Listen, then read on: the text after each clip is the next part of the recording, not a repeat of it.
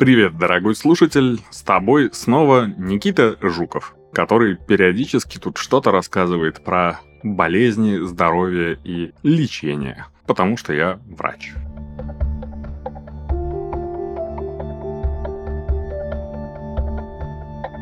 Сегодня мы продолжим тему кожи и косметологии, и я расскажу тебе про лазерный пилинг. Иногда его еще называют лазерной шлифовкой. Это косметологическая процедура, которая улучшает внешний вид кожи лица и борется с возрастными изменениями. Морщины и заломы, истончение кожи, дряблость, неровный тон – это естественные процессы старения. Но вот каждой женщине хочется хотя бы ненадолго их приостановить. И вуаля, вот вам этот самый лазерный пилинг к вашим услугам. Здесь важно понимать, что пилинг не панацея, потому что ничего не панацея. Да, процедура способна сгладить мелкие морщинки, убрать возрастные пигментные пятна и выровнять текстуру кожи. Но с опущением ткани лица и дряблостью кожи она не справится. В таких случаях на помощь приходит пластическая хирургия и ее более инвазивные методы. Ни одна лазерная шлифовка или иная лазерная процедура не заменят подтяжку лица или блефаропластику, то есть коррекцию век. Вернемся к лазерам. Они бывают двух типов – абляционные и неабляционные. Их главное отличие в длине волны, которая определяет глубину проникновения в ткани. При абляционном воздействии луч лазера действует на поверхностный слой кожи, эпидермис, а также приводит к нагреванию глубоких слоев, собственно, дермы. Это стимулирует образование коллагена, белка, придающего коже упругость, но вместе с тем к повреждению эпидермиса. Кожа после такой процедуры восстанавливается дольше, зато эффект от абляционного лазера более впечатляющий. С его помощью можно избавиться от мимических морщин, пигментных пятен и шрамов от угревой сыпи. По мере заживления в области воздействия происходит обновление кожи, в результате чего она становится более гладкой, упругой и пышущей здоровьем неабляционный лазер проникает сразу вглубь кожи, не повреждая при этом эпидермис. Он тоже стимулирует образование коллагена, но дает менее заметный результат. Плюсы такого лазера в том, что его воздействие не так агрессивно, как у абляционного. Поэтому восстановление после процедуры происходит быстрее. Если ваша цель ровный тон кожи и небольшой омолаживающий эффект, то неабляционный лазер для этого идеально подойдет. Лазерная шлифовка кожи проводится на углекислотных CO2 или эрбиевых лазерах. Разница в том, что эрбиевые лазеры в основном решают проблемы поверхностного характера, типа мимических морщин и заломов, в то время как лазерное фотоомоложение CO2 лазером нацелена на работу с глубокими морщинами, шрамами и бородавками.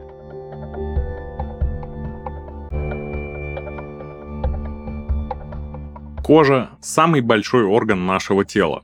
Она всегда остается на виду, при этом выполняет множество функций, направленных на правильную работу всего, что есть у нас внутри.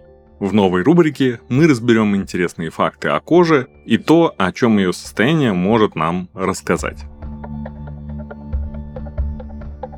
Стресс приводит все системы организма в состояние боевой готовности. Это нормальный эволюционный механизм, который помогает нам выживать. Когда нервная система фиксирует опасность, она посылает в клетки сигналы тревоги. Кожа тоже участвует в этом процессе и вырабатывает собственные стрессовые медиаторы. В краткосрочной перспективе этот механизм действительно приносит нам пользу, но если стресс хронический, кожа перестает справляться со своими задачами. При длительном воздействии кортизола на фибробласты замедляется выработка коллагена, эластина и гиалуроновой кислоты. Кожа теряет упругость, появляются морщины и заломы. Визуальные признаки старения. Чтобы помочь своей коже справиться с последствиями стресса и скорректировать возрастные изменения, дерматологи рекомендуют использовать средства с активными антивозрастными компонентами. У бренда дерматологической косметики La Roche-Posay можно найти средства под конкретный запрос. Все продукты бренда разработаны с учетом потребностей кожи, поэтому их состав максимально эффективен. Например, сыворотка Гиалу содержит мадекасосид, который стимулирует выработку коллагена и высокую концентрацию гиалуроновой кислоты для восстановления водного баланса и повышения упругости кожи. А сыворотка с ретинолом поможет разгладить даже глубокие морщины и выровнять микрорельеф кожи и цвет лица. В качестве ежедневного ухода антивозрастные средства La Roche-Posay помогут скорректировать признаки старения и последствия стресса и сделают кожу сияющей и здоровой.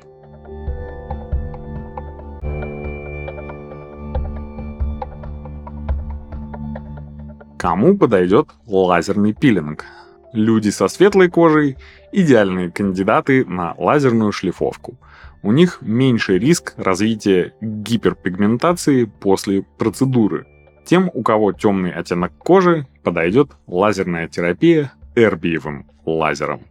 Процедура может не подойти, если вы принимали лекарства от прыщей, ретиноиды, например, в течение прошлого года. Если вы беременны или кормите грудью, если склонны к образованию рубцов на коже или в вашем анамнезе были килоидные рубцы. Если вы склонны к частым обострениям герпес-вирусной инфекции. И если вы болеете заболеваниями соединительной ткани или неведомыми аутоиммунными хворями. Как подготовиться к лазерной шлифовке?